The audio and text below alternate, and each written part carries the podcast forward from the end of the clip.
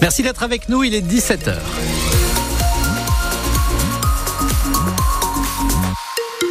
Ça souffle encore cette nuit et puis demain, bon, ceci étant, ça se calme côté météo. Finalement, vous voyez, une journée qui devait être calme d'après Météo France hier, et eh bien finalement, révision euh, du, bulletin avec des températures qui, pour le coup, sont toutefois prévues euh, en, baisse. Euh, pour ce qui est du soleil, on devrait pas en avoir beaucoup demain. Hein. Annie Viatolinki, deux bâtiments menacent de s'effondrer à Saint-Mexan-l'École. Le maire de cette commune des Deux-Sèvres a condamné ce matin, a condamné l'accès ce matin après un incident vers 10h30. Une voûte de cave s'est effondrée et Baudouin-Calange, ça a fragilisé les maisons mitoyennes. Ce qui s'est produit ce matin tient un peu de l'effet domino. L'effondrement de cette cave, située rue du Palais, a provoqué la chute d'un toit terrasse en béton dans l'immeuble voisin, qui lui-même a fragilisé un troisième bâtiment. Tous se situent entre le 31 et le 35 de cette rue très ancienne de Saint-Mexan-l'École. Aucun blessé n'est à déplorer, mais l'inspection réalisée par les pompiers, aidée par un drone qui a survolé les trois bâtiments, a conduit le maire à mettre en sécurité deux des trois immeubles. Dans le premier, un petit bâtiment de deux étages. La résidente a été relogée dans l'immédiat par sa famille. Le deuxième, lui, était pour ainsi dire vide, car son occupante, une thérapeute qui avait son cabinet, était en cours de déménagement. Reste à comprendre l'origine de cet effondrement. Les précipitations importantes de ces dernières semaines n'y sont peut-être pas étrangères. C'est ce que devra en tout cas examiner l'expert commandité par la mairie. Et vous retrouvez les précisions de Baudouin Calonge sur francebleu.fr.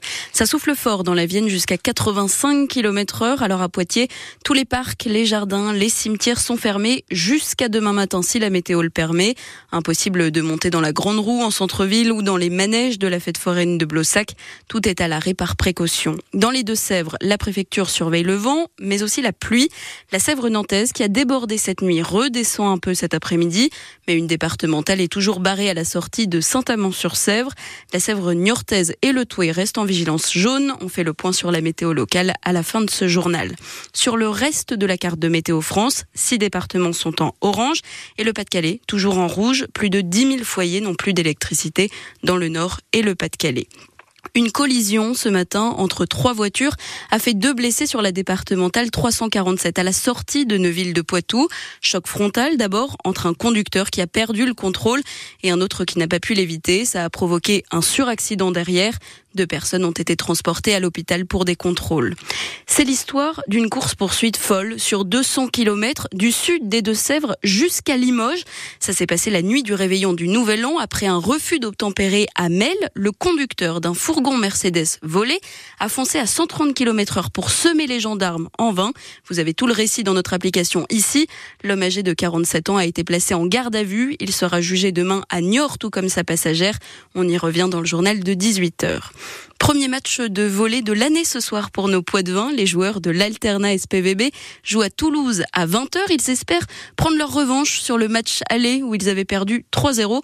Espérons que leur victoire de ce week-end contre Narbonne les booste suffisamment pour faire tomber les quatrièmes du classement de Liga. Toulouse qui est aussi en finale du Trophée des Champions contre le Paris Saint-Germain. Là, c'est du football. La rencontre est à 20h45 au Parc des Princes.